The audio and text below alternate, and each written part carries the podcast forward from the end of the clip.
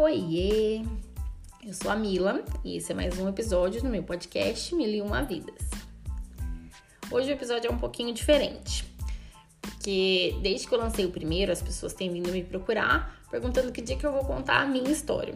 Eu já até combinei com uma amiga pra gente sentar e ela me entrevistar para eu contar a minha história do AVC, o que as pessoas normalmente têm muita dúvida, e a gente vai marcar isso. Mas hoje eu resolvi contar a minha história profissional, para ver se eu inspiro, inspiro um pouquinho as pessoas a seguir essa carreira louca de empreendedora, né?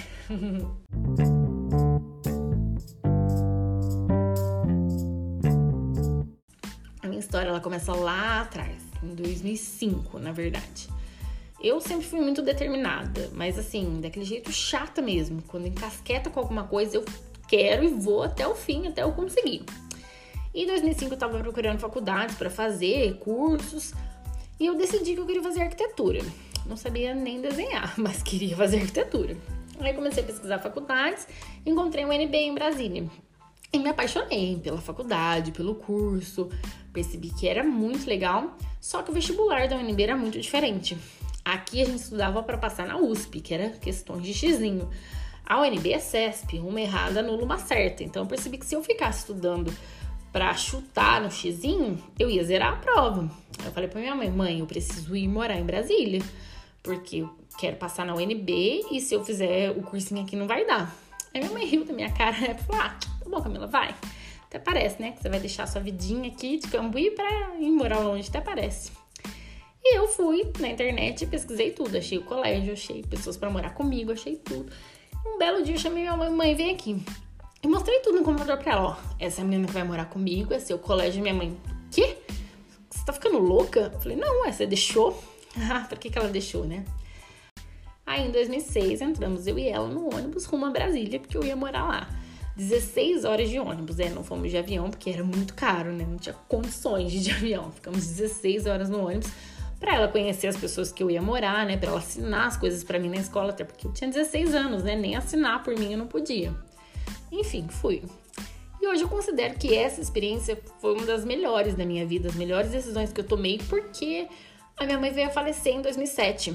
Então, se eu não tivesse ido morar fora, morar longe dela, talvez eu não fosse tão independente quanto eu sou. Talvez eu não tivesse aguentado do jeito que eu aguentei. Então, foi muito bom para eu amadurecer. Mas em 2007 eu voltei de Brasília e aí já, tinha, já não queria mais arquitetura, já tinha mudado de ideia.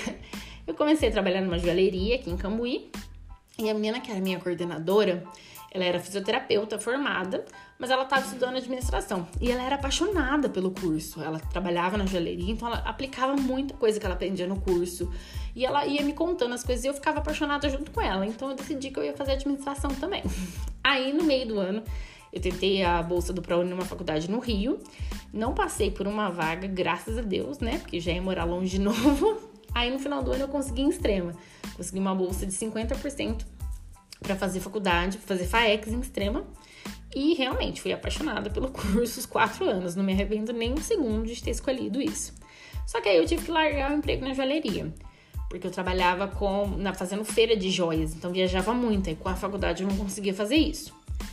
Mas no primeiro, primeiro mês da faculdade, uma colega de classe trabalhava numa metalúrgica e era só ela de auxiliar administrativo. E ela precisava de alguém para ajudá-la. Trabalhava com emissão de nota fiscal. Mas eu detestava. Nossa senhora, acho que foi o pior emprego da minha vida. Ah, era muito difícil. Porque as notas fiscais saíam para emitir era quase 6 horas da tarde, eu tinha que emitir correndo para ir pra faculdade correndo, não tinha ônibus, era assim, muito perrengue. Eu durei dois meses na empresa e saí. Depois que eu saí de lá, eu consegui um estágio na área de RH, numa consultoria de RH lá em Extrema mesmo. E aí eu me encontrei. Nossa, daí eu fiquei apaixonada no ramo, né? Na parte de RH, de trabalhar com isso, era muito legal. Eu gostava muito. E eu fui efetivada, eu entrei como estagiária, fui efetivada. Só que a gente que é jovem é tonto, né? Aí a gente brilha o nosso olho por qualquer 10 reais a mais que oferece. E eu recebi uma proposta de um cliente da consultoria, que era um, uma rede de supermercados lá de Extrema, para trabalhar no supermercado, mas não era no RH. Era com a parte de notas fiscais de novo. Só que era o dobro do salário. Eu lembro que era, sei lá, acho que 800 ou 900 reais na época, era muito dinheiro para mim. E eu fui. Nossa, imagina, ia estar tá rica, né, trabalhando. Ah, não aguentei três meses, porque realmente não era a área que eu gostava, não era uma coisa que eu gostava de fazer. E aí a gente não faz bem, né, o que a gente não gosta de fazer. Não adianta. Não, não, não tem que bater a cabeça onde não vai. E aí eu saí de novo, mas foi ótimo, porque eu decidi, quero trabalhar com RH. E aí eu entrei na melhor empresa que eu já trabalhei na minha vida, que é a indústria de embalagens Tocantins, aqui em Camanducaia. Eu entrei como auxiliar de RH Trabalhei lá quatro anos, mas assim, ali eu aprendi tudo. Tudo que eu sei na minha vida até hoje de RH foi ali. A gente criou um RH do zero, a gente construiu muita coisa junto. A minha gestora era sensacional, me ensinou muita coisa.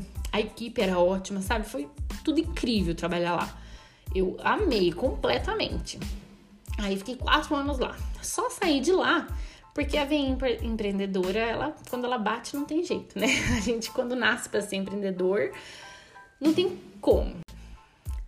Aí eu tinha uma amiga que é advogada e tava querendo voltar para Cambuí também. E eu tinha o sonho de abrir uma consultoria minha, né? Então a gente juntou os nossos sonhos e a gente abriu a SMP Consultoria em 2013. E tava indo super bem. Nossa, a empresa era do nosso jeitinho, a gente fazia tudo do nosso jeito, a gente tinha os clientes fixos. Eu lembro que em 2014 o nosso plano era que fechasse 2015 com pelo menos 10 clientes mensalistas. A gente começou janeiro de 2015 com cinco fixos. Então, com certeza, a gente ia conseguir bater nossa meta. A gente estava super animada. Aí, no dia 26 de janeiro de 2015, eu tive um AVC. e as coisas mudaram um pouquinho. Eu não conseguia mais trabalhar do jeito que eu trabalhava, né? Que era totalmente sozinha, por conta, dependia muito de outras pessoas. E a gente teve que fechar a empresa. Aí eu me vesti, né? Com a cara e com a coragem e bora pro mercado de trabalho de novo. Um detalhe que aconteceu comigo pós-AVC é que por causa do AVC eu me tornei uma pessoa com deficiência. Aí ficou um pouco mais fácil de eu conseguir emprego de novo, porque eu era uma pessoa com deficiência, mas eu tinha uma especialidade. Eu era muito boa em RH, eu tinha uma experiência ótima em RH. Então, a primeira entrevista que eu fiz, eu consegui um emprego como analista de RH. Para mim foi um divisor de águas, porque eu tinha muito receio pós-AVC de trabalhar de novo no mercado de trabalho, de não conseguir fazer as coisas sozinha, de depender de alguém. E esse emprego me mostrou que eu conseguia fazer tudo do mesmo jeito, porque eu era analista de RH, eu era responsável por todos os colaboradores. E como era um mercado que estava para inaugurar em, em Pouso Alegre, a gente precisou ficar um mês em Belo Horizonte. E eu fiquei responsável por todos os funcionários. Eram quase 100 funcionários. A gente ficou um mês em um hotel em BH e eu que era responsável por todo mundo. Então foi ótimo para eu perceber que eu conseguia sim fazer as coisas sozinha. Aí eu me mudei para Pouso Alegre e depois eu recebi uma proposta para trabalhar na CIMED, uma das maiores empresas de Pouso Alegre, né? E, nossa, era um emprego dos sonhos, porque eles queriam uma pessoa, uma analista de RH com deficiência para cuidar das vagas de pessoas com deficiência. Nossa, ali eu achei que eu tinha encontrado meu propósito de vida, que era o emprego dos meus sonhos, que eu ia conseguir nossa, ajudar muita gente. Eu tava me sentindo realizada. E realmente, quando eu entrei, foi tudo incrível. A minha gestora na época era sensacional. Nossa, ela me ensinou muita coisa. Ela parecia muito com a minha gestora da Tocantins, então eu me identifiquei muito com ela. Até hoje, às vezes eu preciso pedir alguma, algum conselho, eu ligo pra ela ainda. Mas nem tudo são flores, né? Depois é, essa gestora saiu, as coisas mudaram um pouco. E a empresa percebeu que não estava pronta para fazer a contratação de pessoas com deficiência do jeito que ela achava. Então, assim, eles pagaram um curso caríssimo para mim em São Paulo, só de contratação de pessoa com deficiência, mas eles não estavam prontos para receber. Mudar a estrutura, porque realmente é muito complicado, né? Aí eu saí da empresa de novo. E eu perdi o rumo, porque assim, era o emprego dos meus sonhos, uma empresa ótima, não sabia mais o que eu queria fazer, se eu voltava a empreender ou não, porque sempre dá aquele receio, né? E aí uma amiga, ela era gerente de Santander aqui em Cambuí. Ela comentou comigo: "Ah, tem uma vaga para pessoa com deficiência aqui no banco, você não quer fazer?" Eu falei: "Ah, você tá louca, não tem nada a ver, banco, o que tem a ver comigo? Eu sou do RH, imagina, não, não tem nada a ver." Não, não, vem, faz a entrevista, você não tem nada a perder. Aí eu fui e fiz a entrevista.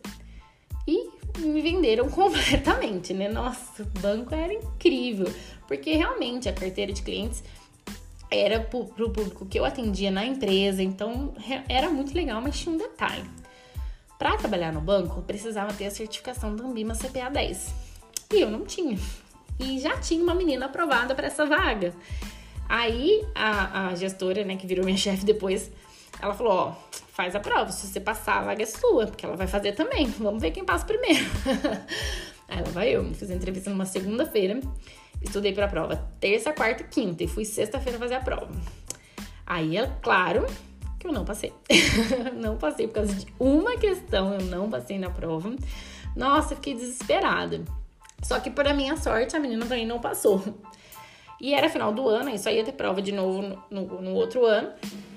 Aí eu fiz a prova de novo e daí dessa vez eu passei. Aí consegui a vaga, trabalhei na, na agência do Santander aqui em Cambuí. E foi muito legal. Realmente, assim, é que eu me entrego completamente. Qualquer que seja o meu emprego, se eu precisar varrer o chão aqui, eu vou me entregar completamente, vou me dedicar. E assim, enquanto você tá trabalhando, você não percebe o quanto que talvez o trabalho te faça mal, tanto que a empresa te faz mal, você não percebe isso, você só percebe depois que você sai. E foi assim comigo com várias empresas que eu trabalhei.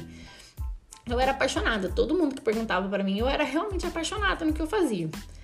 Mas eu comecei a perceber que eu não estava ajudando as pessoas como eu gostaria de ajudar. E aí eu percebi que banco, né, não dava, porque começa a adoecer a gente, é, é bem complicado mesmo. Foi aí que surgiu o Open Banking.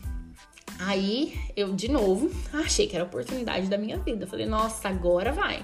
Porque agora eu consigo oferecer todos os produtos para os meus clientes, sem ter vínculo com nenhum banco, com nada. Realmente eu achei que não, essa agora é de verdade.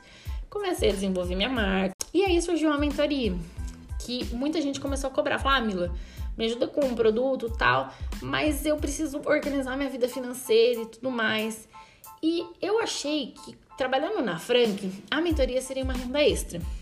Só que na verdade hoje é o contrário. A Frank acaba sendo a minha, minha renda extra. A Frank é a empresa que eu trabalho de, com produtos bancários, porque a mentoria ela tomou muito meu tempo e realmente é onde eu me encontrei de verdade, onde eu consigo ajudar as pessoas a organizarem a sua vida financeira e fazer tudo. E aí eu descobri o marketing digital. Que, gente, quem entra no digital não sai mais. Não adianta que quem entra no marketing digital, cada vez mais você vai descobrindo uma coisa diferente. Então eu lancei dois e-books, eu tô montando um curso online de verdade, eu tenho a mentoria. Agora eu criei um e-book gratuito, inclusive, se você ainda não baixou, entra lá no meu site www.milamagalhães, mila com y e dois l's.com.br ou então no link da minha bio tá também esse site, é no Instagram arroba mila magalhães. Tá escrito aqui na descrição também. e baixa esse e-book de graça, porque é um e-book sobre renda extra. Porque a maioria das pessoas que me procuram, elas falam que o problema da vida delas não é organização, que elas são super organizadas, que elas dão conta de tudo. O problema é que elas ganham pouco. Só que a minha experiência com as finanças, eu percebi que não é esse problema. Que se você não sabe administrar mil reais, você não sabe administrar 10 mil reais. Então não importa quanto que você ganha. Você precisa se educar. Então eu lancei esse e-book e estou disponibilizando ele gratuitamente para que as pessoas experimentem ganhar mais. Experimenta uma renda extra, não precisa ser para sempre. Faz uma coisa para você levantar uma grana maior para você ver o quanto que isso não vai facilitar a sua vida. Pode facilitar no começo, mas depois você acaba entrando nesse processo de novo porque você precisa de educação financeira. Então eu desenvolvi isso gratuitamente.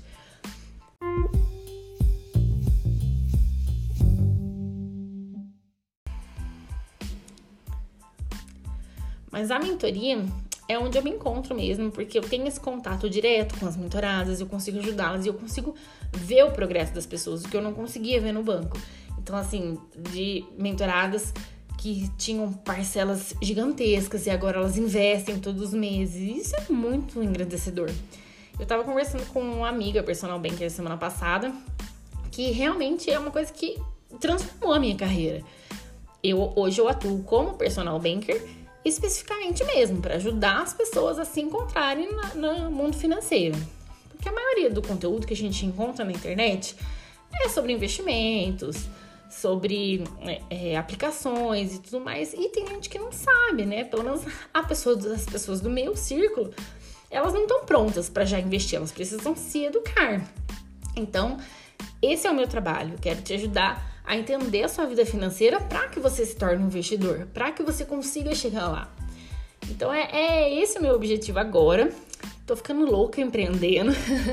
Porque tem muita gente que pensa, ah, agora você trabalha em casa, agora tá tudo mais fácil. Não, não tá mais fácil. Essa semana eu trabalhei até 10 da noite a semana inteira. E eu não percebo. Na verdade, eu olho no relógio, nossa, são 10 horas, eu preciso dormir. Porque é uma coisa que eu tô fazendo para mim. Então toda a dedicação é minha. Eu tenho agora esse podcast que, assim, financeiramente não traz retorno nenhum, mas é uma coisa que eu gosto muito de fazer, gosto muito de compartilhar. Eu tenho é, um contato com pessoas incríveis, eu escuto histórias maravilhosas. Então, tudo no digital é muito legal. Você gerar conteúdo para o Instagram, no caso que é o que eu faço, é você trabalhar com as pessoas nesse modo digital é muito legal, porque você não precisa ser impessoal para isso. Você, as pessoas sabem que você tá do outro lado da tela, mas você tá ali ajudando elas, dedicando o seu tempo para elas. E isso foi muito engrandecedor, engrandecedor para mim.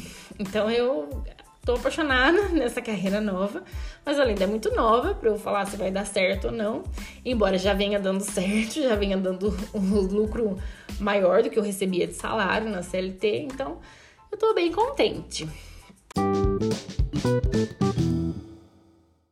O episódio de hoje é mais curtinho, porque eu não paro de falar um segundo, né? Já são 15 minutos falando sem parar. Não tem mais como ser o episódio de 40 minutos, porque é um monólogo hoje, né, gente?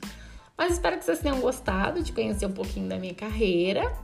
E aproveita e me segue lá no Instagram, que toda semana tem conteúdo de finanças muito legal, que você vai conseguir organizar a sua vida financeira e aprender um pouquinho de qualquer forma. No Instagram eu tô com arroba Mila Magalhães, Mila com Y e dois L's. E até quarta-feira que vem. Um beijo!